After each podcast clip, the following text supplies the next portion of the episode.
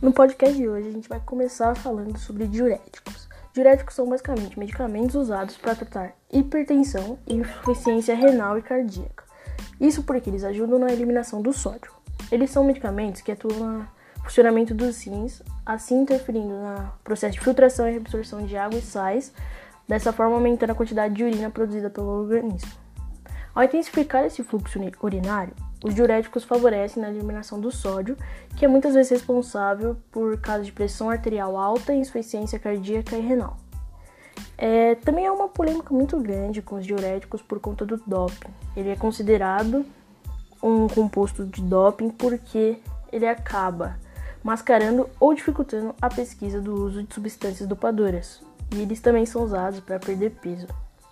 Para quem não sabe o que é doping, doping é caracterizado pelo uso de substâncias que podem alterar a resposta do corpo frente a algum estímulo. Na maior parte dos casos, o doping é realizado por pessoas que pretendem potencializar seu rendimento, força, agilidade ou até mesmo a perda de peso.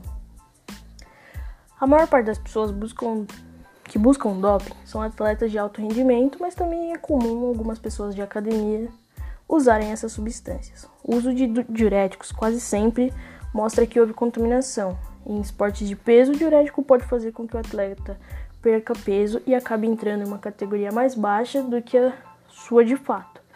É, mas fora dessas categorias de peso, o diurético não é muito utilizado porque não vai haver muita vantagem pro, pro atleta.